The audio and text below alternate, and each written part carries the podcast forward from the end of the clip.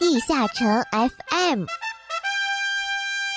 地下城 FM 第八十一期，萌道教主唐小优的故事，冒险家消灭安图恩。嗨，各位冒险家们，你们好，欢迎来到地下城 FM 第八十一期，我是主播梦梦梦慈溪。游戏呢，经过一轮更新后，又新出了很多活动。那就让我们先来了解一下吧。趣味减压桶活动，塞利亚的旅馆中突然出现了一个名叫索尔菲德恩尔的小男孩。听他说，他们的家乡维京小镇正在举行盛大的派对。看到强大的冒险家，索尔菲德恩尔热情地邀请冒险家去维京小镇参加派对。于是，冒险家决定去维京小镇看看。小镇酒馆中的维京勇士正在举行各种活动，使用活动奖励的硬币能兑换各种奖励。但是现在还有两位勇士外出狩猎未归，只有 GXD 与史丹两位勇士在酒馆里。名叫史丹的勇士正在研究面前的奇怪减压桶。看到冒险家的到来，史丹邀请冒险家一起来进行减压桶挑战。酒馆里的史丹邀请冒险家进行奇怪的减压桶挑战。这个看上去像土罐的人偶，需要使用正确的玩具键刺进去，才可以让它弹出来。冒险家与史丹轮流选择玩具键，并刺入减压桶，谁能先让土罐人偶弹出桶，便能胜利。每天登录游戏可以获得一次游戏机会，十七级及以上角色通关推荐地下城可以获得一次游戏机会。每天最多可以进行两次游戏，土罐人偶会向冒险家发出挑衅，但是非常奇怪的是，他的挑衅中似乎隐藏了一些秘密。每把玩具剑上都有鲁尼文字，也许选择正确的鲁尼文字玩具剑就能瞬间达成胜利。嗯，使用在游戏中获得的围巾硬币，可以在围巾酒馆的爱之女神处兑换奖励。目前只有两个勇士在举行派对活动。在两周后，另外两位勇士狩猎归来后，还会有更多的活动可以获得围巾硬币哟。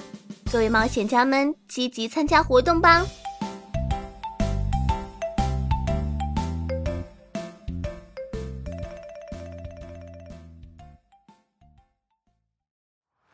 他们手捧奖杯，他们受人喜爱，他们得到这个荣耀的同时，在背后曾付出多少努力和汗水？阿拉德人物志，随你走进地下城中真正的勇士。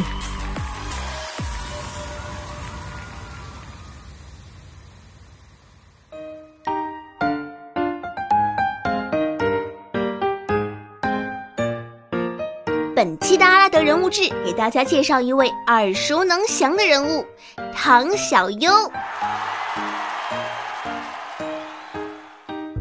二零零九年，唐小优才十五岁。由于母亲是一位老师，所以年纪很小的他早早的上了高中。在一次偶然的机会中，他从表弟口中听到了一款名叫 DNF 的格斗网游。他说：“我是电脑小白，之前很少玩电脑，DNF 是我接触的第一款游戏。DNF 宏大的游戏设定和爽快的打击感，给从未接触过网游的唐小优留下了深刻的印象。”他渐渐地沉迷在了阿拉德大陆的冒险旅途中，由此也和 DNF 结下了不解之缘。在选择职业时，魔法师可爱的外形深深地吸引住了唐小优，他便选择了元素作为自己的第一个职业。那时候什么都不懂呢，升了好几级都好高兴。后来他又逐渐尝试了召唤、魔道、战法这几个魔法师的其他转职，成为了一个名副其实的萝莉控。但刷图带来的乐趣终归是有限的，满级后刷图无非是一遍遍的重复，这使得唐小优对刷图的乐趣逐渐减少，他的兴趣逐渐转移到了 PKC 上面。和大多数 PK 玩家一样，喜欢 PK 的唐小优在一段时间后不可避免地被 DNF 的各种赛事所吸引，最终他成了众多比赛选手中的一员。从刚开始的默默无闻，到逐渐夺下一些比赛的月赛冠军，最后在一二年 SKL 中韩对抗赛上，他与他的队友 Force Back 和 ST 屠牛刀三人出现在了决赛的舞台上。当时很紧张，因为我是唯一进入决赛的女选手嘛。当时抱着放手一搏的心态了，打到全国决赛也不容易，算是证明自己吧。虽然有很多人说女孩子游戏操作天赋不好，但是唐小优依然没有放弃。我玩游戏呢是有些笨，一直以来悟性很差，需要大量的练习。但我很不服输的，每次输了我都会努力打，多练习打回去。通过唐小优和他队友的不懈努力，他们所在的队伍拿下了一二年的团队季军。虽然拿到了中韩对抗赛的季军，但是唐小优并没有显得太过高兴。虽然很想证明自己，但是不得不承认，即使我再努力，还是比顶尖的男选手操作差，这让唐小优产生了很强的挫败感。所以他并没有坚持成为一名选手去冲击各种比赛的冠军。我实在是喜欢这款游戏，也想为他做点什么，所以我选择了解说的道路。高中的时候呢，唐小优的成绩很不错，但是他十分讨厌国内填鸭式的教育模式。后来高考我都没有参加，只上了大专，而且只是挂着学籍就出来做自己想做的事情。当时当然有很多人并不看好唐小优放弃接受高等教育的行为，可是唐小优并不后悔。人生很短，我想让我的生命为我的梦想燃烧，即使很辛苦，即使别人不看好。在大专期间呢，唐小优对彩妆很感兴趣，他便萌生了自己开一家店的想法。当时自己脾气很倔强的，就想到什么就一定要去做什么的，我就闹着家里给我开了一间美容院。这是唐小优的第一份工作，当一家美容店的老板。当时真的很辛苦，家里人给了我启动资金嘛。炎热的夏天，就从找店铺、谈品牌入驻到店铺装修、招人等等，都是我自己跑的。可当时唐小优只有十七岁，缺乏经验的他被搭档所欺骗，最终这家美容店仅仅开了三个月，就因为经营不善倒闭了。嗯，当时觉得世界很残酷，朋友都会欺骗我。而且要倒闭的时候，你会发现平时看上去还不错的人，你觉得可以当朋友的人，他们都不会帮你，只会袖手旁观，甚至还有人想从你的尸体上再分走一块肉的。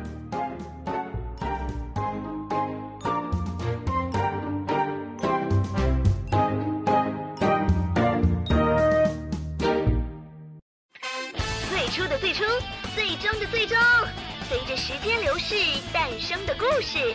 阿拉德故事会用声音描绘地下城的种种。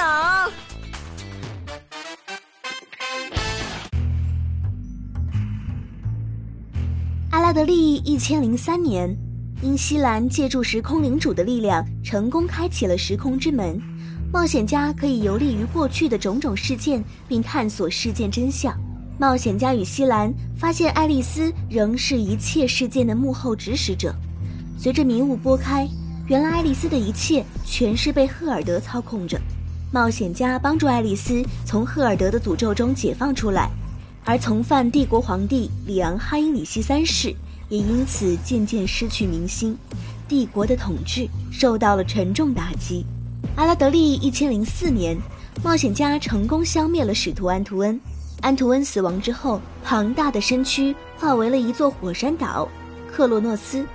通往魔界的城堡，寂静城就在冒险家的眼前了。此时，各方势力开始云集在克洛诺斯岛，有坚持消灭使徒卢克的天界和帝国的联合调查团，有主张维护卢克、消灭真正的幕后黑手赫尔德的暴力搜捕团，以及自称是为冒险家提供帮助的冒险家联盟。在各方权衡中，冒险家需选择其中一方加入。阿拉德利一千零五年，冒险家消灭使徒卢克后，成功登上寂静城，并发现天界上面的世界——魔界。